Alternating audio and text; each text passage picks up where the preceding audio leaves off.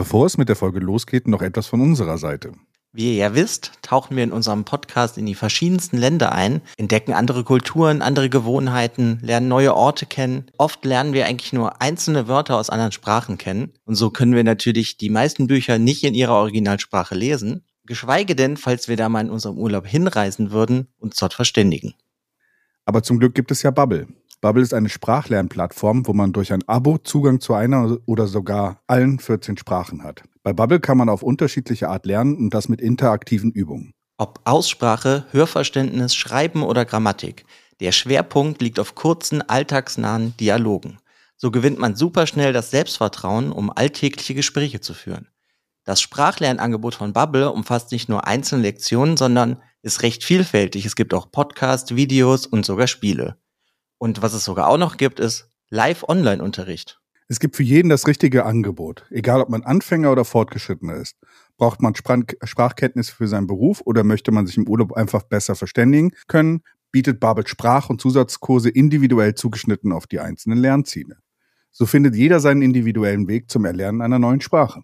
Auch wenn man mal nicht viel Zeit hat, findet man immer 15 Minuten am Tag, um die kurzen Lektionen zu erledigen. Durch die abwechslungsreichen Lernerfahrungen, Audio- und Videoinhalte, Podcasts und Spiele wird einem auch nie langweilig und man kann die Übung auch viel besser in seinen Alltag einbauen. So vermittelt die Bubble-Methode beim Lernen die ganze Sprache und nicht nur einzelne Wörter. Tja, weißt du, Frank, ich habe den Traum, irgendwann mal einen Roman von Dostoevsky im Original zu lesen, also auf Russisch. Denn was mich wirklich nervt, ist, ich muss immer suchen, welche Übersetzung sollte ich lesen. Und es gibt alte Übersetzungen, wo dann die Redewendungen wirklich so altbacken sind, die ganzen, also es ist einfach nur furchtbar. Und dann denkst du, ach, dann lese ich doch die Neuübersetzung. Aber dann guckst du dir die Neuübersetzung an und dann gibt's die ganzen Kritiken. Ja, ist aber nicht so gut wie die alte Übersetzung. Aber dank Bubble kann ich anfangen zu lernen, wie ich möchte, wie und wann ich mag und ich kann meinem Traum irgendwann mal Russisch so gut zu können, um Dostoevsky zu lesen, jeden Tag ein bisschen näher kommen. Mit dem Code AUDIO7, A-U-D-I-O 7, zahlen Hörerinnen für sechs Monate und erhalten zusätzlich weitere sechs Monate ihres neuen Bubble-Abos geschenkt. Zahle für sechs Monate und lerne ein ganzes Jahr. Infos und Code einlösen auf zen.ai slash Leseschwäche mit AI. Ja, ihr habt richtig gehört. Mit dem Code AUDIO7, A-U-D-I-O 7, zahlen Hörerinnen für sechs Monate und erhalten weitere sechs Monate geschenkt. Und wenn ihr darauf jetzt Lust habt, dann geht auf zen.ai slash Leseschwäche mit AE. Und jetzt viel Spaß mit der Folge. Leseschwäche präsentiert Alliteral ins Weltall, der Sci-Fi und Fantasy Podcast. Hallo und herzlich willkommen. Hallo Frank. Hi, zum zweiten. Keiner weiß jetzt, wovon wir reden, aber. Technische Probleme. Technische Probleme. Technical Difficulties. Uhu. Ja, dafür hatten wir jetzt, glaube ich, äh, intuitiv geklärt, wer jetzt beim zweiten Mal das Opening macht. Hi Alex, wie geht's dir? Gut. gut. Okay. Ähm, und selbst. Ich sage immer noch gut und alle wären verwirrt gewesen. Weißt du, sind so. So, so weit kann ich jetzt aber nicht denken. Willst du nochmal neu anfangen? Nein, nicht nochmal, bitte. Das sind so, kennst du das nicht, wenn so in Filmen so diese Flashback-Sachen sind und dann nochmal wieder an die Stelle kommen, wo du warst und dann immer noch gut. Haha, Flashback-Humor. ich weiß nicht mehr, welcher Film das war, aber in irgendeinem Film kam es vor.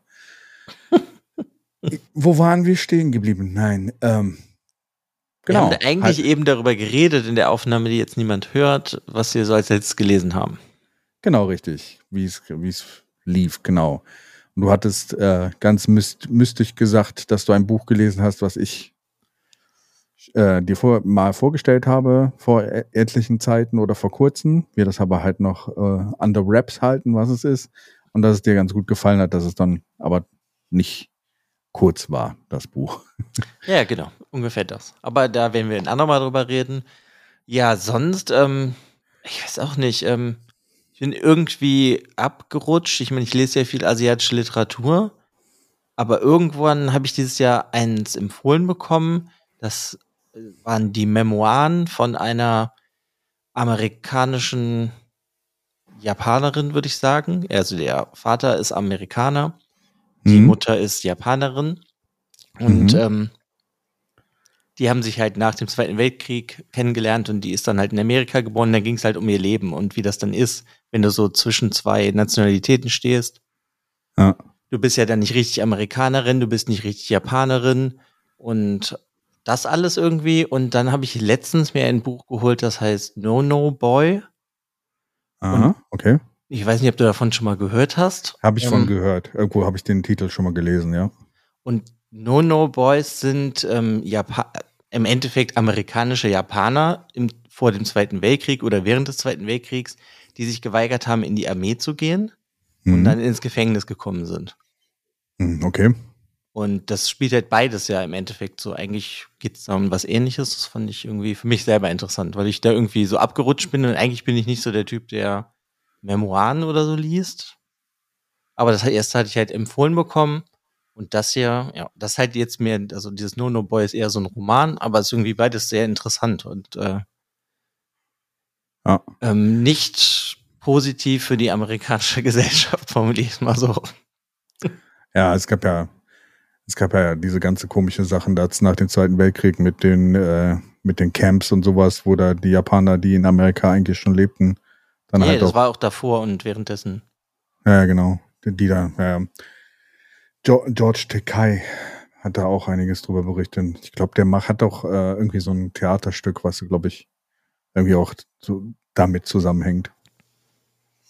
Mm, Ja, und dieses, dieses No-No-Boy ist halt das erste, dass jemand darüber geschrieben hat. Ah, okay. Und ähm, der war aber, bis er gestorben ist, irgendwie in den 70ern, hat es keinen interessiert und der ist dann halt jetzt nach seinem Tod, irgendwann ist das halt zu so einem Klassiker geworden und irgendwie eigentlich das erste, der erste richtige Roman, der sich mit so mit irgendwie was befasst, der so amerikanisch-japanische Literatur ist. Hm, okay, krass. Wie war das Feed, wie war das Feedback in den USA? Von dem Buch? Hm, Ja, früher hat es halt keinen interessiert und jetzt ist es ein Klassiker. typisch. Aber denke ich mal natürlich nicht die Leute, die das lesen sollten, lesen das, sondern andere, ja. sag ich mal, irgendwelche Leute oder jemand wie ich, der, wo ich finde, dass der super krass damit umgeht, wie das halt ist, weil der hat halt deinen Freund, also er kommt aus dem Knast in diesem No-No-Buch, No-No-Boy-Buch und er unterhält sich dann mit so einem Freund von sich, Kenji, und der ist in den Krieg gezogen, hat aber ein Bein Mhm. verloren und ähm, weiß ich nicht. Und er wünscht sich eigentlich eher, er wäre in den Krieg gegangen und hätte das Bein verloren, anstatt halt im Knast zu sitzen, weil alle hassen ihn. Ja. Und weiß ich nicht, seine Eltern sind komplett, äh, zumindest seine Mutter in dem Buch ist komplett wahnsinnig. Die hat in ihrem Kopf, Japan hat gewonnen. Ja. Der Vater sieht die Okay. Realität. Also du siehst, dass da halt alles so diese ganze Welt, wie das ist, halt, weil die Eltern sind halt nach Amerika eingewandert, wollten irgendwas Gutes.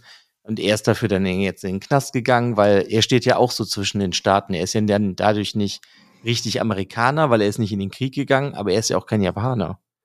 ja. Aber die einen hassen ihn halt, weil sie meinen, er ist ein Japaner und er ist ja nicht für Amerika in den Krieg gegangen und ja, weiß ich nicht. Da geht's halt um diese ganze Thematik. Ja, klingt, klingt, klingt nach keinem einfachen Buch. Nee. Und diese Memoiren, die halt ähm, 30 Jahre später spielen oder so, die sind eigentlich genau dasselbe. Also hat sich Amerika da nicht wirklich weiterentwickelt, sondern die Menschen sind immer noch grauenhaft. Ja. Nur, dass es da dann nochmal irgendwie so ein bisschen anders geht, sondern geht's ja auch eine Japanerin, die nicht richtig Englisch kann, kommt Ja. nach Amerika und ihr Mann, der kein Japanisch kann, hat eine japanische Frau. Und da ist jetzt schon die Kommunikation, weiß ich nicht, beide sind verstört, ne? Sie ist, ihr Land wurde, äh, also beide waren im Krieg, der Mann als Soldat in Japan und sie hat halt den Krieg in jungen Jahren mitbekommen und beide sind ja Mhm. davon geprägt und ich sag mal zerstört auf ihre Weise. Ja. Also geht dann anders mit der Thematik um. Das fand ich irgendwie nur für mich selber interessant, dass ich irgendwie dieses Jahr auf so zwei von diesen Büchern irgendwie gestoßen bin. Ja, krass. Aber dass sie auch so zeitlich zwar auseinander liegen, aber inhaltlich dann doch relativ ähnlich sind, also das gleiche Thema behandeln. Mhm. Ah, ja, das meinte ich ja. Da bin ich gerade irgendwie und da denke ich irgendwie viel drüber nach. Das finde ich irgendwie ganz interessant. Ja. Und ja, weiß ich auch nicht. Sonst ähm, wächst mein Bücherstapel halt wie immer und ich denke ja, mir, das kenne ich. ich versuche schon so rauszulegen, so das, das nächste Buch und dann das und ob, ob das so Ja. funktioniert. bei mir ist es gerade wieder so, ich habe gerade so seit dem letzten Podcast oder so ein bisschen davor, also seit, eigentlich seit einem Monat habe ich wieder so eine Phase, wo ich erstmal wieder ein bisschen Pause brauche vom Lesen äh, und auch gerade so ein bisschen Schwierigkeiten habe, ein neues Buch anzufangen, um es zu lesen. Es manchmal so Phasen, wo du halt einfach irgendwie, du willst abends dich hinlegen, äh, ein gemütlich ein Buch anfangen, aber es ist irgendwie schon spät und irgendwie hast du nicht das Mindset dafür. Und dann im Endeffekt denkst du dann so, ach, pff, nee, gucke ich mir doch irgendwas an. Vielleicht müsste ich jetzt in dieser Phase mehr Hörbücher anmachen. Das könnte funktionieren. Wobei bei mir immer das, die Gefahr groß ist, dass ich äh, einschlafe bei Hörbüchern. Ja, aber ich meine, das ist ja auch im Generellen schwer, ne? Du musst Hm. ja auch ein Buch finden, was dich packt, damit die andere Unterhaltung wie Serien oder Filme oder Videospiele oder was weiß ich, irgendwas anderes, ähm, das Ja. besser als das ist, sozusagen in dem Moment, dass du das auch gerade lesen willst. Ja. Hatte Das ich jetzt stimmt, auch öfters mal irgendwie abends, dass ich dann irgendwie überhaupt keinen Bock hatte zu lesen und habe dann doch lieber irgendwas geguckt einfach oder halt irgendwas Ja. laufen lassen und auf meinem Handy rumgedaddelt. ja. Ja, Aber ja, außerdem hast du auch rein. vorher sehr viele ähm, schwere, düstere, dunkle Bücher gelesen. richtig. Vielleicht brauche ich mal eine kleine ja. Pause einfach dann. Ne? Meine Seele muss heilen. Mhm. Ja. Ja, bevor wir in unsere zwei Bücher ein, also heute mal wieder klassisch Oldschool-Episode von uns, jeder bringt ein Buch mit. Bevor wir da einsteigen, hatte ich hier schon vor der Folge so ein bisschen angeteased, hat, wollte ich noch ein Thema mitbringen. Was hältst du eigentlich von diesen ganzen, wir haben ja auch am Podcast schon mal drüber gesprochen, von diesen ganzen Buchdiensten, die jetzt hochkommen, wo du halt irgendwie tausend Sondereditionen von einem und demselben Buch hast, was dann halt dann nochmal in der Edition rauskommt und in der Edition und äh, dann auch noch so ein bisschen künstlich verknappt ist dabei und ausverkauft und was hältst du von diesen ganzen Sachen? Also im Generellen mag ich eigentlich gerne, wenn es schöne Editionen von Büchern gibt oder spezielle Special Editions. Also solange es alles dasselbe Buch ist, finde ich, ist das eigentlich, ist das ja cool. Und ich weiß nicht, wenn du das Buch nur lesen willst, dann kannst du halt auch ein Taschenbuch haben. Wenn du das Buch aber weiß ich nicht sammeln willst, dann holst du dir jetzt vielleicht eine schöne Hardcover-Edition. Ja. Und ja, also eigentlich finde ich es sehr cool. Andererseits, das mit, dem, mit der Verknappung mag ich überhaupt nicht. Nee, das ist auch was, etwas, was, was mir nicht gefällt, weil du dann immer das Gefühl hast, du musst dich stressen an dem Tag, um dann in der richtigen Sekunde da drauf zu klicken. Ich hatte jetzt eine Situation, die habe ich ja letztens erzählt, wo äh, das Buch quasi bestellbar war und es war ungefähr eine Stunde, 17 Minuten bestellbar. Allerdings habe ich dann im Bett geguckt und dachte mir, boah, ich will das nicht auf dem Handy bestellen, weil das irgendwie umständlich war. Und in der Zeit, wo ich vom, vom, vom Bett zum Computer gegangen bin, den Computer hochgefahren habe und dann dort bestellen woll, wollte, war das Buch ausverkauft. Ich muss dazu sagen, dass der Frank in einem Schloss lebt. Genau, ich musste von dem Ostwing in den Westwing und so. Nein, die Entfernung ist nicht groß. Also nicht, dass man das hier falsch irgendwie darstellt. äh, es war halt einfach genau in diesem Moment kam, äh, irgendwie war das sehr unglücklich und hat mich irgendwie auch frustriert. Ist halt, ich weiß nicht, ich habe früher habe ich Bücher gesammelt und habe immer nur eine Vari- Variante des Buches geholt. Da war es mir auch egal, ob Taschenbuch oder Hardcover. Mittlerweile fängt es an, dass ich halt mehrere Editionen von einem Buch habe und ich bin da eigentlich nicht glücklich mit, muss ich sagen. Hm. Ich mag Ja, die also- Edition, ich finde die auch mega schön, aber ich finde es halt blöd, mehrfach ein Buch zu haben. Also ich finde, es kommt halt irgendwie drauf an. Ich meine, ich habe von die ersten sechs Dune-Bücher, die habe ich alle im Taschenbuch. Ja. Eigentlich auch in einer ganz schönen Edition. Und jetzt habe ich ja die ersten drei nochmal in einem schönen Hardcover. Und da ich die Bücher halt echt gerne mag, finde ich das nicht so schlimm. Ja. dann gibt's, ich weiß, das kommt halt immer darauf an, wa was man sich holt. So, ich finde, es wird halt grenzwertig bei diesen schönen Folio Society Editionen, weil die Ja. willst du ja eigentlich gar nicht lesen. Das ist mehr was zum Hinstellen, ja. Ja, aber das ist halt eigentlich grenzwertig, weil das Schöne ist halt eigentlich zwischen den Zeilen sozusagen, wenn da Illustrationen dazwischen sind, die halt dazu passen. Und die Mhm. siehst du ja dann eigentlich nie. Ja. Außer du gehst dann mit deinen Samthandschuhen dahin und guckst es dir an. Deswegen finde ich das schon fast grenzwertig. Aber wenn es, halt- es gibt ja auch irgendwie, sag ich mal, Taschenbuch 10 Euro, Hardcover Ja. ähm, 20 Euro und dann Deluxe-Edition, sag ich mal, 30, 40 Euro, dann ist das voll okay. Aber bei alles, was höher ist, ja, ist halt immer die Frage, ob man es überhaupt braucht. Ja, also ich rede auch gerade von Büchern, so die halt eigentlich schon mal rausgekommen sind und jetzt wieder, so wie Dune. Ich finde, bei so Klassikern kann man es noch so ein bisschen mit sich selber verargumentieren, ne? dass man sagt so, okay, ich liebe das Buch schon seit 30 Jahren, habe es immer geliebt. Meine äh, Paperback-Edition oder so ist schon ziemlich zerlesen. Ja, oder dann ist das ja vollkommen legitim. Stelle ich sie mir einfach nochmal schön, aber ich finde es trotzdem, also irgendwie, irgendwie stört mich das da extrem. Ich will halt irgendwie nicht so, wenn ich zweimal im Buchschrank stehen habe oder sowas, dann würde ich doch gerne zweimal lesen, aber das bringt's mir nicht. Dann mache ich mir nur selber Stress. Ja, ich weiß, was du meinst, aber das ist ja so ein bisschen auch mit dieser Verknappung die wollen halt was Besonderes daraus machen. Das ist ja das, was es auch bei Videospielen noch ganz viel gibt, hier mit ja. Collectors, Premium, ja. was weiß ich, auch immer Edition. Und ja. das ist vielleicht ja eigentlich auch cool, wenn du sie hast und es ist auf, weiß ich nicht, 900 Stück limitiert, wenn du das halt jetzt selber halt toll findest. Andererseits denke ich mir, keine Ahnung, lass doch einfach einen Monat irgendwie dieses Bestellding offen und jeder kann sich das bestellen, wenn er es will und danach gibt's das halt nicht mehr. Ja. Ja, so wie es eigentlich gewisse äh, Sammelfigurenhersteller machen. Mhm. Ja, aber das finde ich ist ähm, eine bessere Variante. Ja, ja ich, ich bin da hin und her gerissen. Also wie gesagt, bei Büchern weiß ich nicht. Also normalerweise, du, du weißt ja, ich bin, ich habe Schaden im Sammeln und äh, lach nicht so.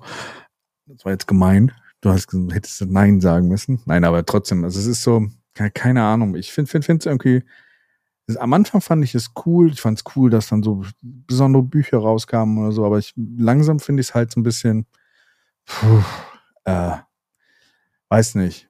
Soll ich jetzt mittlerweile dazu übergehen? Ich bin jetzt schon fast so weit und das ist ein bisschen kontrovers, dass ich sage, ich lese äh, die Bücher einfach erstmal als E-Book und dann warte ich einfach, bis die schönste Edition rauskommt und dann greife ich zu.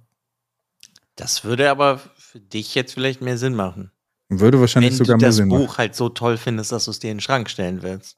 Besser genau, als, dass du es dir ähm, vorher kaufst und dann nicht gut finde, ja. Ja, oder musst du dann halt noch eine Edition kaufen. Aber ich finde ja. irgendwie, es kommt halt immer drauf an. Ich habe früher sehr viel, als ich studiert habe, sage ich jetzt mal, vor über zehn Jahren oder vor zehn Jahren, weiß ich nicht, irgendwie so, war ewig lange Zeit. Ja, auf jeden Fall. Das ging mir auch gerade im Kopf rum, deswegen weiß ich gerade gar nicht genau wann. Da habe ich mir ja ganz viele Taschenbücher immer gebraucht gekauft im Internet, irgendwie ja. bei Ebay oder sonst was und habe dann halt wirklich nur einen Euro dafür bezahlt, weil ich es halt lesen wollte und dementsprechend sehen die auch aus. Ja. Und davon habe ich halt jetzt ein paar, zum Beispiel von Murakami, die habe ich halt nur als ranzige Taschenbücher und die ersetze ich dann so langsam, so peu à peu mit den Hardcover-Editionen, weil ich weiß, die Bücher will ich eh vielleicht noch mal lesen. Mhm. Und dann, weil ich die eh mag, weißt du, dann kann ich die in den Schrank stellen und dann ja. habe ich aber halt, das habe ich für mich selber gemacht, habe ich auch anderen Freunden dann die Taschenbücher einfach weitergegeben. Ja. Damit ich es halt dann nicht doppelt bei mir stehen habe, weil das wollte ich halt auch vermeiden. Ja.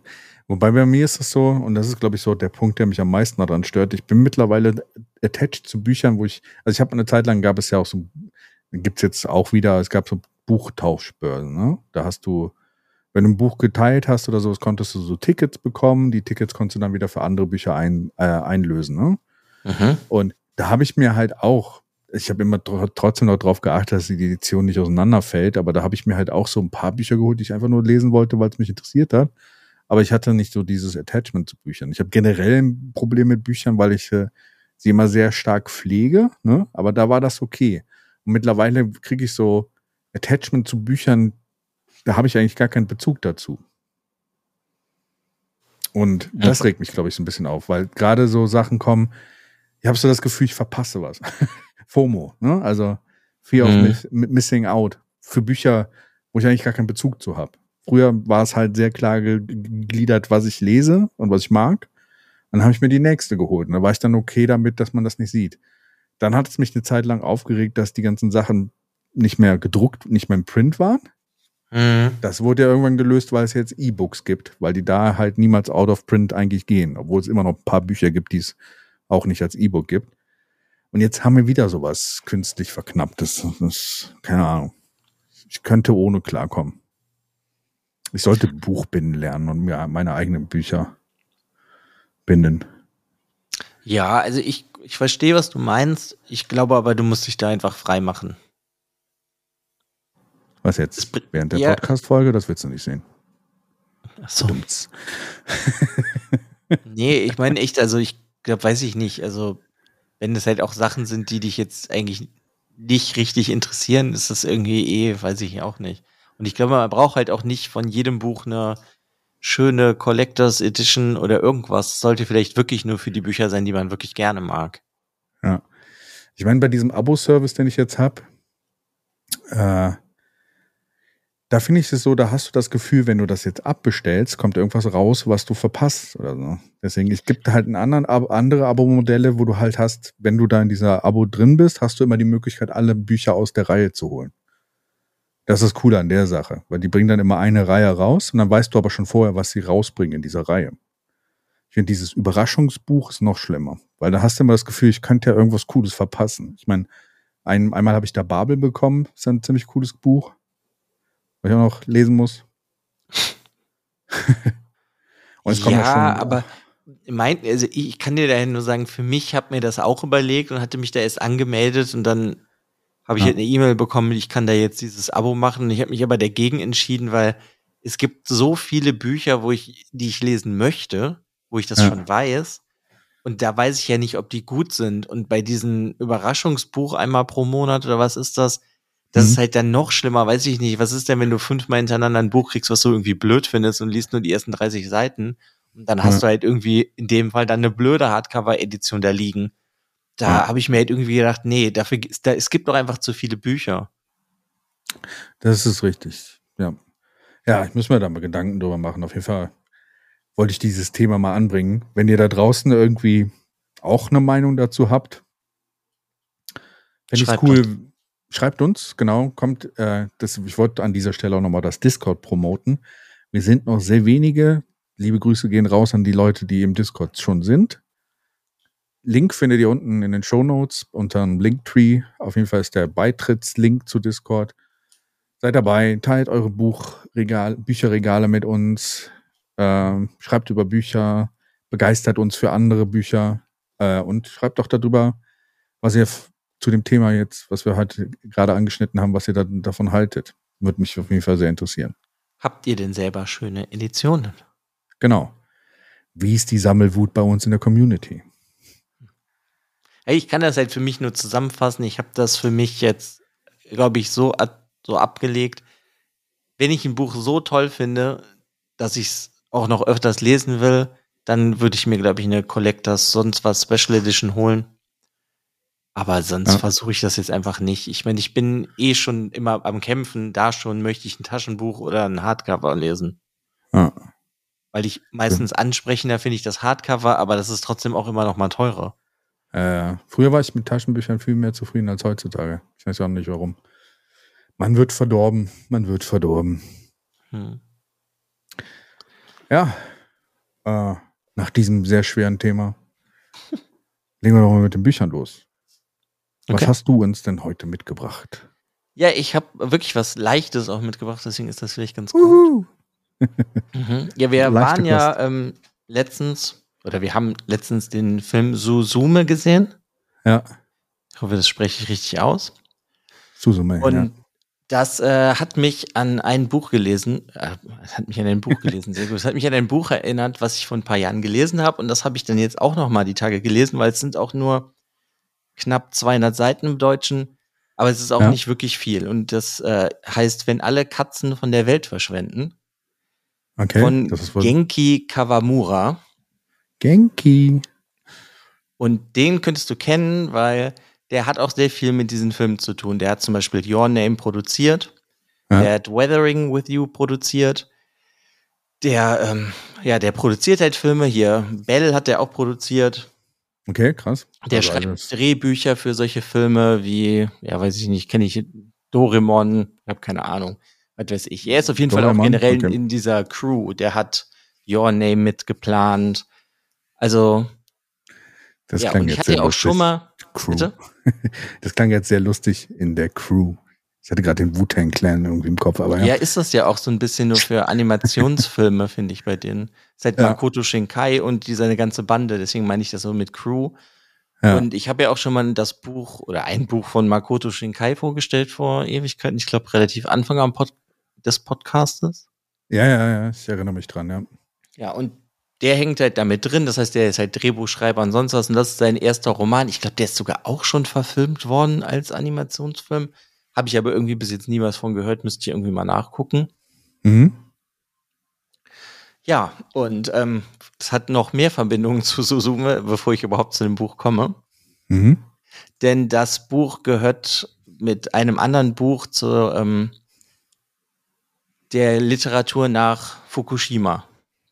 Ah, okay. Alles, was so nach äh, 2011 dann rausgekommen ist, ja. Genau.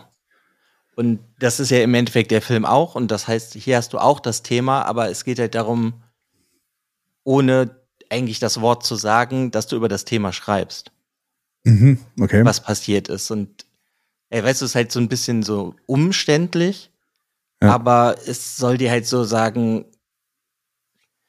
ja, wie hat er, wie kann ich das formulieren? So, was ist wichtig im Leben? Weil das kann Ja. ja jederzeit vorbei sein. Ja. So, was brauchst du, ähm, ja, was macht ein gutes Leben aus für einen selber? Ja. Ja. weißt du, was willst du? Willst du der beruflich erfolgreiche Mensch sein oder möchtest du eigentlich nur mit deiner geliebten Partner, Partnerin zusammenleben? Und Mhm. das sind halt so eigentlich, also das waren so Bücher, und wir waren auch beide mit Katzen. Das äh, Satoru und das Geheimnis des Glücks, da geht's halt auch um eine Katze und hier geht's halt auch um Katzen. Mhm. Nur Okay. in einer anderen Form. so, und jetzt versuche ich mal irgendwie. Jetzt bin ich total verwirrt. Okay. Ja, ist Japan, Japan schreibt irgendwie ge super gerne mit Katzen. Die beziehen da irgendwie sehr viel drauf. Bevor wir einsteigen in das Buch äh, oder sowas, das Lustige ist, lustig in Anführungszeichen, ähm, letzte Woche Freunde von mir streamen halt auch und die waren halt letzte Woche in Natto unterwegs. Ich glaube, Natto heißt es. Äh, ist halt so eine Halbinsel Nord, niemals ohne Seife waschen, nordwestlich, nordwestlich von Tokio. Sorry, musste gerade mal den Kompass wieder lernen. Ähm, und als sie halt in diesem Ort waren, direkt, direkt am Wasser oder sowas, hat halt ein Erdbeben genau eingesetzt. Da, wo sie waren, Hm. quasi. Das Epizentrum war genau da, von 6,3. Und da, sie waren halt am Wasser, was nicht unbedingt cool ist. Zum Glück war das Erdbeben auf, auf Land. Und ich musste halt so stark an Susume denken, weil dieser Sound von diesem Mhm. Warngerät oder sowas, deswegen interessant. Deswegen, Aber es ist ja auch in Japan so ein allgegenwärtigeres Thema. ja, Ist jetzt für uns ja nicht so hier, aber ich finde das irgendwie sehr schön. Das fand, da ist ja auch bei diesem Suzume-Film gewesen, wie das irgendwie sich damit auseinandergesetzt wird. Ja, Ne? Was, das ist ja im Endeffekt das, was bedeutet dir das Leben, was macht dich glücklich und das solltest du vielleicht auch irgendwie halt tun, weil es könnte halt gefühlt wirklich jederzeit vorbei sein. Das ist das ja so ein bisschen. Und hier ist das nämlich halt, ohne halt Fukushima überhaupt zu erwähnen, hast du halt hier den Besitzer einer Katze. Die Katze heißt Ja. Weißkohl, er ist Postbote und er bekommt vom Arzt die Auskunft, dass er einen Gehirntumor hat und nur noch eine Woche zu leben. ne, fängt, äh, hattest du nicht am Anfang gesagt, dass das ein po- positives Buch? Fängt jetzt Nee, nicht so positiv, es ist, ist so Also- leicht. Das ist das, das Ah, Lustige leicht. ist nämlich, Leichtes Thema, das- okay. äh, oh, ich wollte dir nämlich da auch den Vergleich, nee, nie, ja, warte ab. Das Ding ist nämlich, das Buch erinnert mich total an Sophia, der Tod und ich. Ach, okay, ja. Und deswegen, weißt du, es hat halt so eine Leichtigkeit, auch wenn Mhm. das Thema vielleicht nicht unbedingt so fröhlich ist. Ja. Deswegen es ist halt so Post-Desaster-Literatur, aber ja, also er hat einen Gehirntumor und dann kommt er nach Hause und ist natürlich irgendwie erstmal, ja, ist gut, ist natürlich äh, platt, weiß irgendwie nichts und auf einmal ist nämlich auch der Tod da bei ihm in der Wohnung. Ah, okay. Und der Tod sagt zu ihm, ich, ähm, ich entferne jeden Tag etwas von der Welt, komplett, dass es nicht mehr existiert, niemand kennt es mehr, denkt mehr daran, dafür lebst du aber einen Tag länger. Okay. Und das geht dann halt mit, sag, ich sag jetzt mal, simplen Sachen los, wie es gibt keine Telefone mehr. Könnte auch ein Segen sein, ja. Ja, genau, das ist halt der, der Punkt dann in dem Buch. Ist das gut, ist das schlecht? Du musst dich halt dann anders verständigen mit Leuten. Oder Mhm. wenn du dich mit jemandem triffst und der andere kommt zu spät, du kannst ihn ja nicht anrufen, also musst du warten oder du gehst und die Verabredung ist zu Ende. Und das, also ich will das auch gar nicht aufzählen, weil das sind halt dann so ein paar Sachen, die verschwinden und es geht aber dann, während des Buchs lernst du ihn halt immer besser kennen und er lernt sich auch besser kennen. So ihm, er muss halt lernen, was ist wichtig für ihn selber, was will er in seinem Leben. Ja, und irgendwann, wie halt der Titel des Buches schon sagt, sagt halt der Tod zu ihm, okay, ich werden jetzt alle Katzen auf der ganzen Welt verschwinden. Und da hat er halt ein Problem mit. Okay. Und das ist von der Story eigentlich auch alles, was ich dir erzählen will, weil es ist halt auch wirklich nicht lang, aber es ist halt Ja. so, auch so ein bisschen, du sollst, du reflektierst halt selber beim Lesen. Er erinnert sich an seine, Fa seine Familie, seine Mutter ist nämlich schon gestorben und dann hat er mit seinem Vater nicht mehr so viel Kontakt, weißt du, das sind so diese ganzen Sachen, das kommt dann immer so peu à peu raus. Aber es ist halt so super liebevoll, leicht geschrieben, eigentlich wie so ein Film, wie ob es jetzt Your Name is, Weathering with You oder Suzume. Das ist Mhm. genauso und so war auch ja schon dieser, auch der Katzenroman, den ich hier mal vorgestellt habe, halt von dem Makoto Shinkai. Ja. Ne, das ist eigentlich dasselbe. Die haben ja irgendwie, haben die es raus in der Crew wieder, um das nochmal zu sagen, ähm, haben sie es ja raus, irgendwie so schwere Themen, aber irgendwie sehr leicht damit umzugehen. Ja. Und halt so ein, und natürlich auch irgendwie immer sehr fantastisch, weil hier ist halt dann auf einmal der Tod da. Und Ja. er redet halt mit ihm und der Tod kommt jeden Tag wieder und äh, fragt dann halt auch. Und wie ist es dir so ergangen ohne Telefon? Das erinnert mich ein bisschen auch an Pratchett. Aber ja, okay. Ja, Ne, also, Habe ich mir wie- theoretisch auch gedacht, aber ich dachte eher, es passt halt eher mit Sophia, der Tod und ich, weil da ist Ja, halt ja. auch der Tod. ja. Ähm, kurze äh, Interessensfrage. Wie wird denn der Tod so in japanischer Literatur dargestellt, dann, also an der Stelle? Ähm, ähm, er heißt Aloha und trägt ein Hawaii-Hemd. Nicht? also es ist eine Person dann in dem Sinne. Ja, das hat halt auch später was im Buch zu tun, aber am Anfang des Buches sieht er genauso aus wie der Protagonist. Ah, Nur mit okay. einem Hawaii-Hemd. Okay, weil dieses Todkonzept hat mich jetzt nur interessiert, weil normalerweise, du hast ja Pratchett hast du den Tod ja als Knochenmann und bei Sophia der Tod und ich ist ja auch eher der Knochenmann, der da vorkommt äh, oder der Sensenmann. Deswegen, dadurch, dass die Japaner eine andere Religion haben, hat mich interessiert, wie sie den Tod denn dann da darstellen. Es könnte, hätte ja auch sein können, dass sie da quasi ein Geisterwesen oder sowas draus machen am Anfang, aber es ist halt lustig, dass sie da erstmal ihn als Also, Abbild. Es hat noch mehr Begründungen, aber dafür müsste man das Buch lesen. Das wäre leider zu viel verraten, weil es da irgendwann auch darum geht, warum sieht der Tod aus in dem Buch, wie er da aussieht. Okay. Ja, ja, aber bra brauchen wir jetzt nicht zu spoilen. Nee, des, Deswegen- deswegen sage ich das ja. Ähm, aber ja. Also es ist halt irgendwie, ich weiß nicht, es ist irgendwie so ein Buch, das könnte ich so, also habe ich jetzt auch, irgendwie alle paar Jahre könnte ich das greifen, weil es sind halt nur 200 Seiten. Im Endeffekt sind es intensive zwei Stunden, die du liest, weil es auch nicht so viel bedruckt ist, das Papier. Mhm. Weil es ist halt recht groß und es ist nicht viel, es hält wirklich nicht viel. Du hast halt sehr viel freie Fläche, nenn ich es mal. Es ist halt aufgeteilt in eine Woche, in der er noch lebt und da ist halt echt sehr viel Weißraum. Deswegen kommt man da sehr gut durch. Aber ich finde irgendwie ist es halt nett, so darüber nachzudenken. Was ist halt mir wichtig, ob es jetzt im Alltag ist, in meinem Leben und wenn du jetzt noch eine Woche zu leben hast, hat sich dein Leben gelohnt? Hast du Sachen, die die du hättest vielleicht lieber anders machen sollen, kannst du noch Sachen umdrehen. So ist als dieses Beispiel, hast du vielleicht irgendjemanden in deinem Leben früher, dem hast du, also wo man selber denkt, dem habe ich Unrecht getan, mit dem möchte ich noch mal reden. Hier geht er halt zum Beispiel zu einer Ex-Freundin von sich und redet noch mal mit der. Ja, okay. Und weißt du, er hat ja dann auch eine Katze und dann ist halt, geht's halt auch viel um die Katze und dann um seine Mutter, weil die eben liebte auch Katzen und die Katzen haben alle so niedliche Namen hier. Seine Katze heißt halt Weißkohl, also. Ja. Und was macht er denn mit seiner Katze, wenn er jetzt stirbt? Ja. Und oder wie lange kann ich denn weiterleben, wenn jeden Tag etwas komplett von der Welt verschwinden würde? Das sind halt irgendwie, also ich finde so viele Denkansätze und das erinnert mich halt auch total an diese Filme halt von denen, Hm? weil du hast halt sehr viele Denkansätze, so wie würdest du selber damit umgehen? Was? Ja, weiß ich nicht. Wie, hier ist ja auch die Frage, wie egoistisch bist du selber? Weil du kannst ja, weiß ich nicht, Schokolade wegnehmen. Hüte, Genau. Brillen, Piercings. Ähm, Ja. Mikrofone, Podcasts. Ähm, ich weiß Spinnen. nicht. Zählt jede Spinnenart als ein Ding, was man wegnehmen kann? Ich glaube, in dem Fall wären es Spinnen und dann wären alle Spinnenarten weg. Gibt es ein paar Sachen, die man, man, man, hätte auf jeden Fall ein paar Tage Zeit. Das stimmt.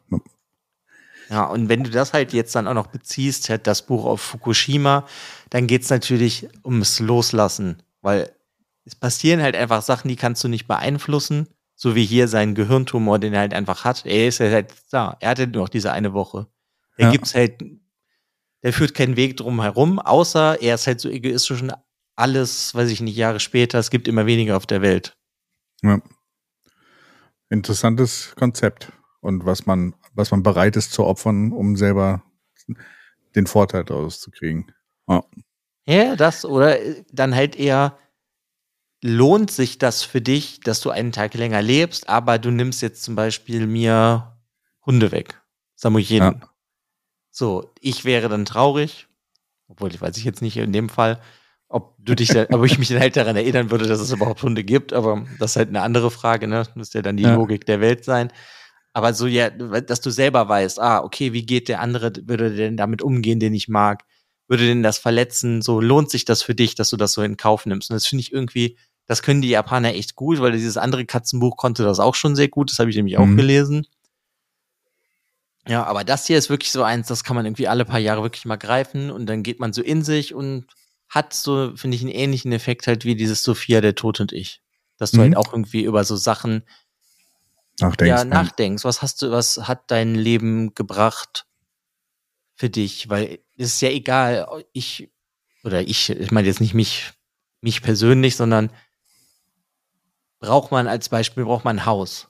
Ist das Ja. das, was einen glücklich macht? Braucht man jede Collectors Edition Ja. von irgendeinem Buch? Weißt du, das sind ja diese Sachen so. Macht dich das glücklicher, wenn du jetzt das dann als Beispiel halt nochmal von den Büchern diese Bücher hast, obwohl du gar nicht weißt, wie die sind. Dann hast du die wunderschöne Edition da stehen, liest fünf Seiten, denkst dir, was ist das für ein Schrott? ja, aber weißt du, was ich meine? Das sind ja, jetzt so diese Sachen. verschiedene Menschen andere, andere Perspektive auf Dinge haben. Also, dass Mhm. man halt immer dann sehr persönlich entscheidet, was ist für einen wichtig und wa was für einen Effekt hat es dann auch, wenn es fehlt. Ja, okay. Ja, und das finde ich halt irgendwie ist schön, weil er, er gibt ja Denkansätze, aber er sagt dir jetzt nicht, dass das ist der Weg, das ist das Richtige. Und das, ja, das mochte ich gerne. Und das mag ich hier auch in den Filmen von denen gerne. Klingt nach einem spannenden Buch. Wann, wann ist das denn ursprünglich rausgekommen und wann auf Deutsch? Oder hast du es auf Deutsch gelesen oder auf Englisch gelesen? Ich habe es auf Deutsch. Das ist übersetzt von Ursula Gräfe. Die übersetzt sowieso ganz viele Japaner. Genau, in welchem Verlag? Bertelsmann. Bertelsmann Verlag, okay. Ist, ähm, Copyright ist 2012 hat er halt geschrieben. Also ein Okay. Jahr nach Fukushima und bei uns, ich bin gerade blind. 2018 ist rausgekommen bei uns. Also hat noch sechs Jahre gedauert. Okay, krass.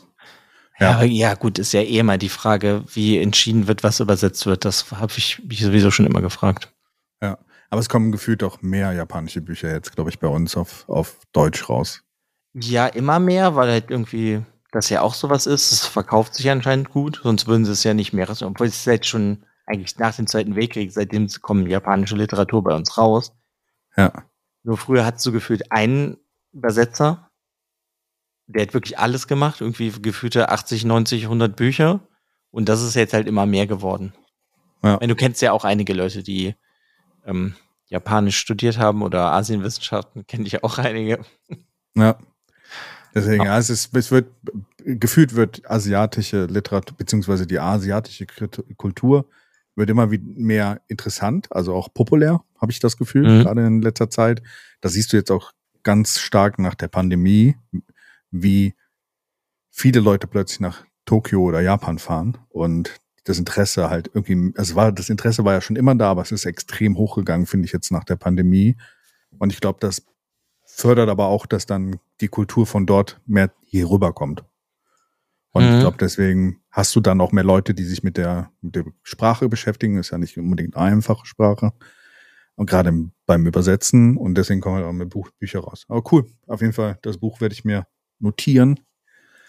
studieren, lesen, auf den, das ist was Gutes für zwischendurch. Also, ja, das, das, deswegen hatte ich das halt auch, als ich das dann daran gedacht habe, durch den Film, habe ich gedacht, ja, das muss ich noch mal lesen. Und ja, es hat es auf jeden Fall gehalten. Es ist jetzt auch nicht so, als wäre das das Überbuch, ne? Nee, aber, aber das, was es halt macht, macht es halt für mich mhm. gut und das drückt so die richtigen Knöpfe. Und ja, ich ist einfach schön, dann so ein bisschen melancholisch denkst du dann selber vielleicht über dich, dein Leben nach oder was ist dir halt wichtig. Aber ich finde es irgendwie manchmal ganz gut, dass man so ein bisschen gegroundet wird wieder und dann halt auch über diese Sachen nachdenkt. Also es, mhm. bei mir funktioniert das zumindest recht gut. Na, cool. Ja, das war es auch schon von mir. Tschüss. Nein, bleib dran. Ah, okay. Anscheinend, liebe Hörer und Hörerinnen, muss ich mir die Überleitung zu meinem Buch jetzt selber zusammenbasteln. Wo wir bei Leichtigkeit waren. Leichtigkeit waren und äh, äh, Entdeckung der Leichtigkeit und positiver Literatur gehen wir jetzt komplett woanders hin. Äh, und zwar zu einem Buch, ich glaube, wir hatten es schon mal angesprochen. Manchmal ist es verwirrend, dass ich äh, mit dir über Bücher privat spreche und dann nicht mehr weiß, ob wir sie im Podcast behandelt haben oder nicht. Deswegen musste ich erstmal alle Podcasts durchgucken, ob wir da nicht äh, so hauptsächlich drüber gesprochen haben, aber wir haben es mal nebenbei erwähnt. Und zwar geht's um, ich nenne jetzt erstmal den deutschen Namen, das ist, äh, heißt Waffenschwestern. Und okay. äh, die Reihe heißt im Deutschen auch Waffenschwestern, Band 1. Also Kreativ. Waffenschwestern, Untertitel, das erste Buch der Ahnen, äh, des Ahnen, des Ahnen, sorry. Äh, und ist im Deutschen 2018 erschienen und zwar im ähm, Fischer, Fischer Tor Verlag. Äh, das Originalbuch ist allerdings schon was früher rausgekommen und zwar 2017 äh, bei Harper Voyager in UK und Ace in den USA. Und zwar wurde es von Mark Lawrence geschrieben. Es war nicht das erste Buch von ihm, aber Mark Lawrence ist schon vorher ziemlich bekannt geworden mit anderen Reihen. Aber es war seine erste Reihe, wo du eine weibliche Protagonistin hast. Ähm, das ist, glaube ich, so das, was, äh, was so bezeichnend ist dafür. Ja, heißt im, im Original auch äh, Red Sister, The First Book of the Ancestors. also, ne? Das ist mit anders als der deutsche Titel. der deutsche Titel. Wenn du dir auch den deutschen Cover anguckst, denkst du dir auch wieder, das hätte ich im Deutschen vielleicht nicht äh, genommen. Ja. Und ähm, glaube ich dir direkt. Ich finde ja. auch, ähm, wie Waffenschwestern war es? Ja, ja, ist auch nicht unbedingt der Titel, der einen interessiert, oder? Also. Nee, Red und dann, wenn, vor allem, weil ich dann auch noch weiß, dass es um Nonnen geht und dann drehst du um Waffenschwestern und dann irgendwas mit Nonnen. Ja. Weiß ja. ich nicht, ob das, äh, ja, ob ich das so toll gefunden hätte im Buchladen. Ja. Ja, es ist, äh, auf Englisch macht es auch mehr Sinn von, vom Titel her irgendwie. Red Sisters ist was anderes als Waffenschwestern. Vor allen Dingen, weil es auch nicht so viel um Waffen geht. Aber, naja. Aber um Schwestern? Oh, und Schwestern, ja, Schwestern kann man ja sagen, hier die Nonnen, die werden ja auch Schwestern genannt. Deswegen, das passt noch einigermaßen. Ist halt das ein bisschen jetzt verwirrend. So ein Scherz von mir, den du nicht verstanden hast. okay. Sorry. Ging über meinen Kopf. Meine Reflexe nicht gut genug. Ähm, ja. Das, ähm, warum habe ich das Buch ausgewählt? Also ich hatte ja eine Phase Anfang dieses Jahres, wo ich, wir haben ja angefangen mit, ähm, mit dem Buch vom Kien, ne? wo wir ja schon sehr positiv unterwegs Hä? Mistborn. Genau. Und äh, das war ja schon eher, sagen wir mal, teilweise etwas challenging, herausfordernd so von den Themen her, weil es nicht unbedingt ein Buch, was nicht über die ganze Dauer sehr stark aufbaut. Und dann dachte ich mir so, pff, nehmen wir mal was anderes oder sowas. Den Mark Lawrence habe ich halt auch irgendwie gefunden über den Kieren, weil er das empfohlen hatte. Ja, mhm. habe ich Red Sister gelesen ja, sagen wir so, vom Regen in die Traufe, würde ich sagen so. Äh, ist, äh, ist das auch wie das Keen-Buch ähm, Grim Dark Fantasy heißt das, ne? Ich kann ist sein. Ich weiß nicht, es ist, ist, ist ein bisschen schwierig zu beschreiben. Da wollte ich auch gleich noch drauf kommen, was es genau sein soll. Also es hat Grim Dark Einflüsse, wobei in meinem Kopf würde ich es ein bisschen anders beschreiben. Aber es ist halt so, also wir können ja mal so ein bisschen darüber sprechen, was so das Setting ist. Wir lernen Nona kennen, Nona Gray, äh, als kleines Kind, die gerade kurz davor steht, äh, an den ähm, erhangen zu werden. Mhm. Im Gefängnis, weil sie jemanden angegriffen hat. Sie wurde als Kind quasi verkauft von so einem Händler, ähm, der spezielle äh, Kinder sammelt. Der reist rum, sammelt Kinder, die von diesen von ein, äh, die ein bestimmtes Fähigkeiten in Bezug auf die vier Rassen, komme ich gleich noch drauf, ähm, zeigen. Und diese Kinder verkauft er dann an so eine, ähm, das ist eigentlich sowas wie ähm, beim Gladiator hier, wie heißt es, so eine, so eine Kampfschule. Mhm. Und sie hat da jemand angegriffen und soll deswegen erhangen werden. Ihre beste Freundin findet sie dann raus, ist auch schon tot. Dafür kommt es dann zu spät und sie wird im letzten Moment von einer Nonne gerettet und dann quasi in dieses, äh, in dieses Kloster gebracht, wo das meiste von dem Buch dann auch spielt. Klingt jetzt erstmal so ein bisschen in Richtung, also ich würde sagen, ist ein bisschen Fantasy-Setting, ne? Also so äh, feudal. Wir haben das M M Imperium, was halt gerade da herrscht. Also eigentlich hört sich sehr recht klassisch an. Das Einzige, was es halt, sag ich mal, vielleicht unterscheidet von vielen Fantasy-Sachen, das ist halt direkt alles sehr negativ. Ja. Blutrünstig, gewalttätig, tot. Im Endeffekt das, was Berserk ist. genau, und da wären wir dann wieder fast bei Kieren angekommen. Ja, deswegen ja. meinte ich das ja, dass das vielleicht ja irgendwie. Ja, aber um jetzt ein bisschen darauf reinzubringen, warum, warum ich das so ein bisschen Schwierigkeiten habe, das in Fantasy einzusortieren. Das Ganze spielt auf einem Planeten namens Abeth. Also A-B-E-T-H. Aber es dreht sich um eine Sonne, die gerade am Sterben ist. Das heißt, noch mehr Positives. Ja. Größteil des Planeten ist in Eis bedeckt. Es gibt nur eine 50-Meilen-Korridor um den Äquator herum, wo Menschen leben können. Und äh, quasi dieser Korridor wird von dem Mond, der die Sonne nachts quasi reflektiert, also wenn der, also reflektiert, wird quasi dieses, dieses schmale Band immer ähm, davon abgehalten, dass es auch einfriert. Und es gibt irgendwie, ähm, äh, ich weiß jetzt nicht, wie sie im Deutschen heißen, so eine Rasse von äh, The Missing heißen die, die irgendwann mal auf diesen Planeten gekommen sind. Es gibt so Ship Hearts heißen die. Und es, die ganze Zeit hast du sehr viel auch Sci-Fi-Anspielung. Mhm.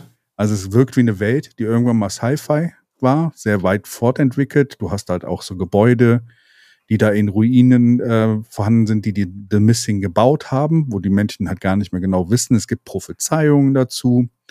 Und es gibt halt diese vier Rassen, was die ursprünglichen Rassen sein sollen, die halt auf diesen Planeten ge äh, gekommen sind. Und die heißen äh, Gerand, Hanska, Mayal und Quantal. Und jede von diesen Rassen haben spezielle körperliche Eigenschaften. Die Gerand sind sehr groß, sehr kräftig, leben aber nicht so lange, weil irgendwann das Herz aufgibt bei der großen Masse am Körper, also sind sehr kräftig. Dann gibt es die Hanska, die sind super schnell, also die können quasi fast die Zeit anhalten und in dieser Zeit dann sich bewegen, also super krasse Reflexe. Mayal sind quasi diejenigen, die zaubern können, die irgendwie in dieses, ähm, in diese mystische Kraft da ein, äh, eintauchen ähm, können, können ihren, äh, sie können sich unsichtbar machen fast und können aber auch ihren Schatten zum Beispiel weiterschicken und ihren Schatten Leute töten lassen. Und dann noch die Quantal, ähm, die sind quasi, Quantal können ähm, die größere Magie machen. Also das eine sind die Assassinen-Magier und das sind so die richtigen Magier in dem Sinne. Und es gibt eine Prophezeiung, dass irgendwann mal jemand geboren wird, der alle Rassen sehr stark zeigt und der wird irgendwas befreien. Also, wie gesagt, das ist auch das erste von drei Büchern. Also deswegen stellen wir das auch hier vor. Ne? Also der Rest kommt dann vielleicht noch mal in der Zusammenfassung später bei uns im Podcast. Aber auf jeden Fall, ähm, Nona zeigt halt auch zum größten Teil von am Anfang von Hanska diese, diese Sachen und die werden halt auch nach ihren ähm, Fähigkeiten halt auch in diesem Kloster dann ausgebildet. Das Kloster ist kein wirkliches Nonnenkloster, sondern die Nonnen werden schon zum Kampf ausgebildet. Es gibt eine Schwester, die hat quasi die Giftstunden immer im, in der Ausbildung und ähm, in der ersten Stunde ver, vergiftet sie immer die Schüler, die dann meistens irgendwie, also sie sind rettbar, aber ihnen geht's dann nicht besonders gut. Sie verbringen sehr viel Zeit auf Klo oder sonst irgendwas. Also die hat ihren, er hat ihren Spaß damit. Und ähm, Nona wird halt da aufgezogen. Sie weiß halt nicht ganz, also die Geschichte von Nona bleibt bis zum Ende des ersten Buches auch so ein bisschen im Dunkeln, was genau passiert ist, weil sie erzählt nicht darüber, es ist irgendwas Traumatisches passiert und nach und nach kriegst du die Informationen. Und Nona denkt eigentlich immer die ganze Zeit, dass sie das selber nicht verdient hat und es geht ihr sehr viel um Freundschaft auch, die Freundschaft, die sie da bildet und das dass sie was, was nicht verdient hat, dass sie jetzt da unterkommt und äh, quasi sich dann die Leute um sie kümmern. Ach, also das Positive, dass sie das nicht ja. verdient hat. Ich dachte, genau, das ist jetzt andersrum. Ah, ich will hier nicht sein. Womit habe ich nee, das Nee, nee, das ist das Positive. Vor allen Dingen auch, weil die Schwester sie davon vom Schlafittchen gerettet hat. Gerettet hat ähm, kommt, kriegt das Kloster auch sehr viel Probleme, weil sehr mächtige Leute Nona haben wollen oder Nona töten wollen. Die dann da immer dahin kommen und das Kloster steht zwischen ihr und den anderen. Und ähm, auf jeden Fall eine sehr putzige Sache. es ist sehr interessant äh, erzählt. Ähm, es ist halt immer sehr kalt in dieser Welt und äh, Nona ist halt auch sehr viel in der Kälte aufgewachsen und dann kommt zum, haben die Nonnen haben so ein, so ein, äh, so ein, so ein ähm, Dampfbadhaus. Sauna? Und, ja, so eine Sauna. Ja, nicht so richtig eine Sauna, aber es ist so ein Dampfbadhaus. Ne? Also es ist ein, eher ein Dampfbad, keine Sauna. Und ähm, wo sie das erste Mal sich den Bauch vollschlägt und quasi in dieser Sauna, also in diesem Wasser dann einfach umtreibt, das ist einfach sehr putzig beschrieben, weil sie halt einfach die, ihrem Glück die meiste Zeit nicht trauen kann. Und wir begleiten dann Nona halt über ihren Verlauf und ihre Entwicklung und die, es ist ein bisschen Harry Potter in nicht so Harry Potter. Mhm. Ja, es hört sich auch so ein bisschen an, als wäre es einfach. Mit dieser Schule und sowas, aber es ist ein bisschen auf andere Sachen der, der Wert gelegt. Und es ist halt sehr interessant, was, was mich überrascht hat, dass es halt so, so eine Mischung aus Sci-Fi und Fantasy ist, ne? Also, dass du so diesen Fantasy-Einschlag hast, aber auf der anderen Seite hast du halt auch sehr viel Sci-Fi, was einfach schon vorher passiert ist. Und deswegen weißt du nie, wo dieses Buch hingeht. Und das ist ein bisschen auch so wie äh, A Song of Ice and Fire. Mhm. Dass du dir nie sicher sein kannst, dass alle Charaktere überleben. Das ist an sich ja schon mal was ganz Gutes, dadurch bleibt es spannend. Genau, es ist nicht so, selbst Nona ist, hat keinen Plot-Armor. Ne? Also sie, sie leidet wirklich in diesem Buch. Deswegen ist es auch kein wirklich positives Buch. Und Leiden ist ein sehr zentraler Punkt in diesem Buch.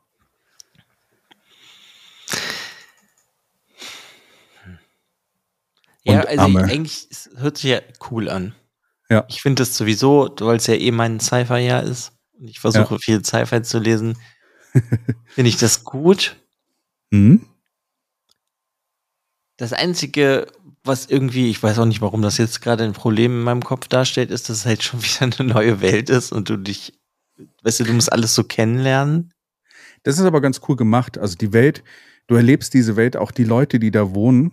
Es gibt dieses, äh, den Status quo, diese 50 Meilen um den Äquator, das ist nicht unbedingt viel Platz. Es gibt nicht so viele hm. Menschen.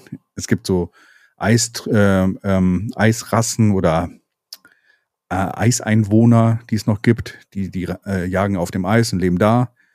Aber so die Hauptsache davon, es ist so ein bisschen sehr reduziert.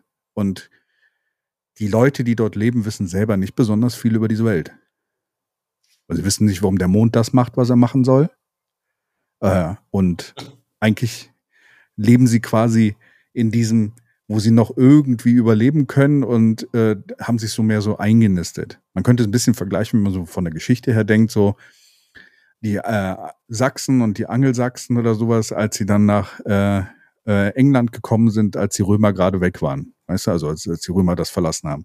Die ganzen römischen Dinger waren auch da. Sie haben es aber nicht genutzt und haben im Loch im Boden gelebt davor, weil sie Angst davor hatten, was dieser Technik, die die Römer da entsprechend gemacht haben. So ungefähr. Ja? Ja, also so ist es passiert bei den, äh, bei den Engländern auf jeden Fall. weil es gab Aquädukte und so ein Quatsch und Häuser und sowas und die haben alle da nicht die Dinger benutzt, sondern äh, quasi in einem Erdloch gelebt. Aus Angst davor. Und so ist es hier so auch ein bisschen. Du hast wieder etwas primitive Rasse mit irgendwas, was vorher kam. Manchmal erinnert es ein bisschen an Mars Effect. Ich weiß nicht, ob du Mars Effect schon mal gespielt hast. Nicht wirklich. Aber auch bei Mass Effect oder sowas hast du halt eigentlich schon eine relativ gute entwickelte Gesellschaft, aber es gibt noch diese, diese Überrasse dahinter, die alles irgendwie erzeugt hat und sowas. Das hast du ja häufiger eher bei Sci-Fi. Deswegen finde ich es eine sehr spannende Kombination von beiden. Und ich muss sagen, es ist sehr charaktergetrieben, das Ganze. Also es geht nicht viel um dieses Geschichte der Welt und alles das und Religionen und sowas äh, oder halt Herrschaftssysteme. Es ist sehr reduziert. Wenn wir, wir haben beim letzten Mal ja über äh, Red Rising. Red Rising, ne?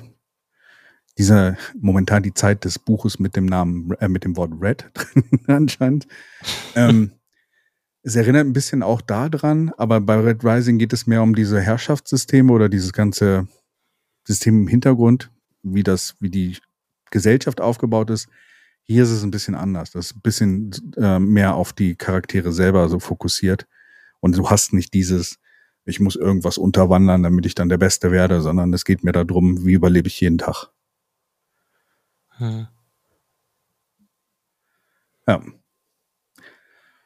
Und das eigentlich dazu. Also ich kann das Buch nur sehr empfehlen. Ich muss sagen, es ist nicht einfach zu lesen und es ist sehr, sagen wir mal, gibt Szenen, die sind sehr gut beschrieben. Also Mark Lawrence schafft das auch sehr gut, diese Szenen rüberzubringen dass du sie spürst und das ist nicht unbedingt gut an manchen Stellen, also an vielen Stellen. Aber ähm, du, äh, also ich habe am Ende mit dem Hauptcharakter auf jeden Fall die ganze Zeit mitgefeiert, weil sie halt einfach die beste ist. Nona Gray ist äh, sehr cool. Ja, also sie war ja eh schon vorher auf meiner Liste. Ja. Ja. Also, ich glaube, es würde dir, wenn ich so mir deine Sachen angucke, was du halt in Science Fiction magst und was du jetzt in letzter Zeit auch gemocht hast, was ich dir vorgeschlagen habe, könnte es auf jeden Fall ein Buch sein, was dir auch sehr gut gefällt. Ja, ich glaube auch. Deswegen würde ich vorschlagen, falls ich dich überzeugen könnte, lesen wir alle, lesen wir beide dann irgendwann mal die Serie zu Ende. Ne? Es ist nur sind diese drei Bücher. Es gibt nachher noch eine Serie, spielt, glaube ich, auf einem anderen Teil der Welt. Mhm.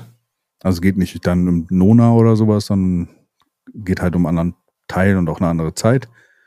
Und dann würde ich vorschlagen, wenn wir die Serie gelesen haben, können wir nochmal komplett über die Serie im Allgemeinen sprechen.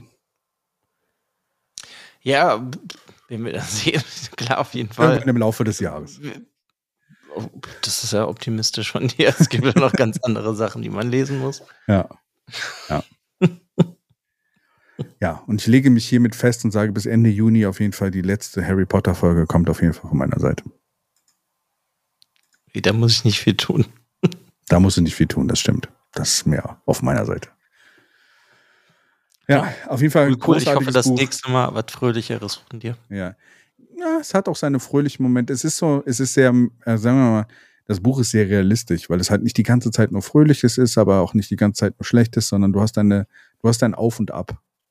Du hast halt diese Momente, wo, wo, wo du halt in den Magen getreten wirst, wo du gerade denkst, äh, cool, was gerade passiert, aber es, manchmal passieren auch einfach nur äh, süße Sachen in diesem Buch.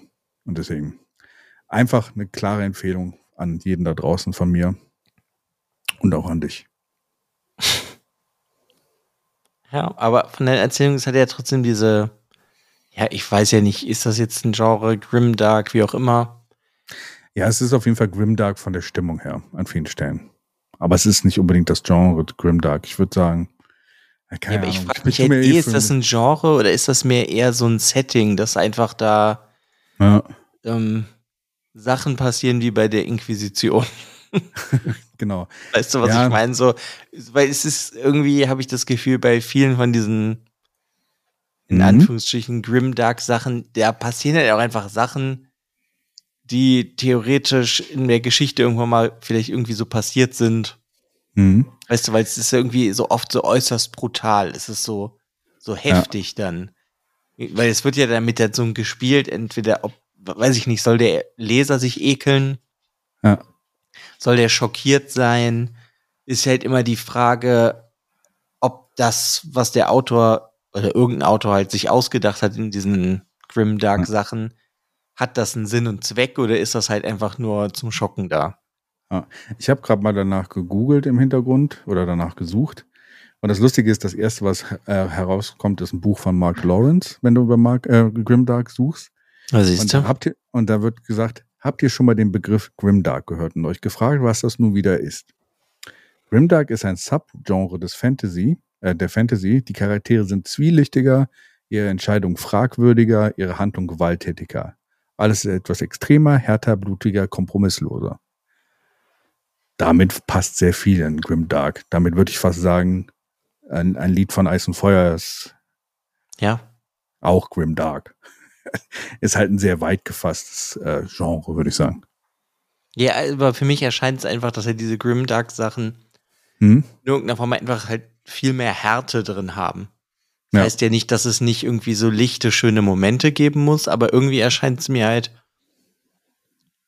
ja, es soll halt irgendwie roher, gewalttätiger mhm. irgendwie rüberkommen. Macht es dann, macht es, glaube ich, im Fantasy, ich glaube, der, der Grimdark ist jetzt heut, heutzutage so beliebt, weil, äh, weil dieses, was auch das Fantasy, was du nicht magst, äh, so ein bisschen äh, verändert hat. Ne? Also du hast ja gesagt, so diese, diese hey, strahlenden Helden, Plot-Armor-Helden und sowas magst du ja nicht unbedingt, diese klassische Helden-Story. Und Grimdark geht da ein bisschen von weg. Ja, also ich finde eher, ich meine, das ist ja immer abhängig vom Autoren oder Autorin und von der Reihe halt. Ich finde halt, dass die Charaktere auch irgendwie mehr eine Entwicklung durchmachen sollen. Und es gibt halt einfach rein, da gibt es super heftig krasse, coole Entwicklungen. Obwohl cool mhm. nicht, das meine ich nicht, dass ich die cool finde, sondern ich finde das cool, dass die sich so entwickeln. So ein meiner Lieblingsbeispiele ist und so auch eins meiner Lieblingscharaktere ist halt einfach Paul Atreides. Ja. Ne, wie der sich halt in den ersten drei Büchern entwickelt oder was halt der Autor mit dem vorhatte. Und das finde ich oft einfach spannender als ähm, das ja, weiß ich Gute, nicht jetzt, ne? Also die, wo, wo du halt keine Charakterentwicklung hast. Also wo ein Charakter gut ist am Anfang und nicht wirklich eine Entwicklung durchmacht. Also das ja, das, ich, mir fällt gerade irgendwie nur gerade niemand ein, außer jetzt irgendwie gerade Frodo als Beispiel. So, der macht natürlich auch seine Entwicklung durch. Aber ich weiß nicht, der hat ja nur diesen einen Weg, dieses eine Ziel. Ja. Und ja, ich weiß auch nicht. Das ist, ich finde das cool und es kommt halt auch immer darauf an, ob man kennt man davon viel oder nicht. Mhm. Aber wenn es irgendwie ja vielleicht einfach noch was mehr mit diesen Protagonisten gemacht wird oder generell den Charakteren, die darin vorkommen, finde ich das irgendwie einfach mal spannender. Aber gut, das ist auch für mich eher so ein Ding von dieser Happy Fantasy, nenne ich es jetzt mal. Dass hm. wenn du jünger bist, finde ich das cool, aber jetzt müsste ich das halt nicht nochmal wirklich lesen. Ja. Ja. Ja. Auf jeden Fall ein Genre, was sehr viel an Beliebtheit gewonnen hat. Sollen wir denn mal zu dem Fun Fact? Mal wieder was Lustiges jetzt zum Schluss. Ja, mega kommen. lustig. naja, zum, zum interessanten Fact. Ich zünd mal zum den Knaller, Fact ja. Einfach vielleicht, ja. Zum Fakt, genau. Okay. Ja, der Fun Fact in Anführungszeichen ist, äh, dass Lesen den Stress reduziert um bis zu 68 Prozent. Deswegen lese ich sie wahrscheinlich so gerne. Deswegen sind wir alle so entspannt. Und haben so tolle Podcast-Stimmen, weil wir so viel lesen. Haben wir das? Keine Ahnung. War gerade erfunden. Aber cool. Also mehr lesen, dann ist man entspannter. Hm? Weniger Stress, Stress, stressige Sachen machen. Ja. Was ist, wenn du, wenn du, wenn du äh, Sachbücher lesen musst für die Arbeit? Ist das dann auch weniger stressig? Kommt ja wahrscheinlich auf das Sachbuch an, aber im Generellen, wenn du alles andere vielleicht ausblendest und das einfach nur liest, vielleicht bist du dann vielleicht. auch weniger gestresst. Ja, okay. Gut. Dann, äh, wow, ich glaube, wir hatten noch keine normale Folge, die so lang war. Nee? Nee. Also, das waren immer Special-Folgen oder Einzelthemenfolgen. Ist nicht jede Folge special.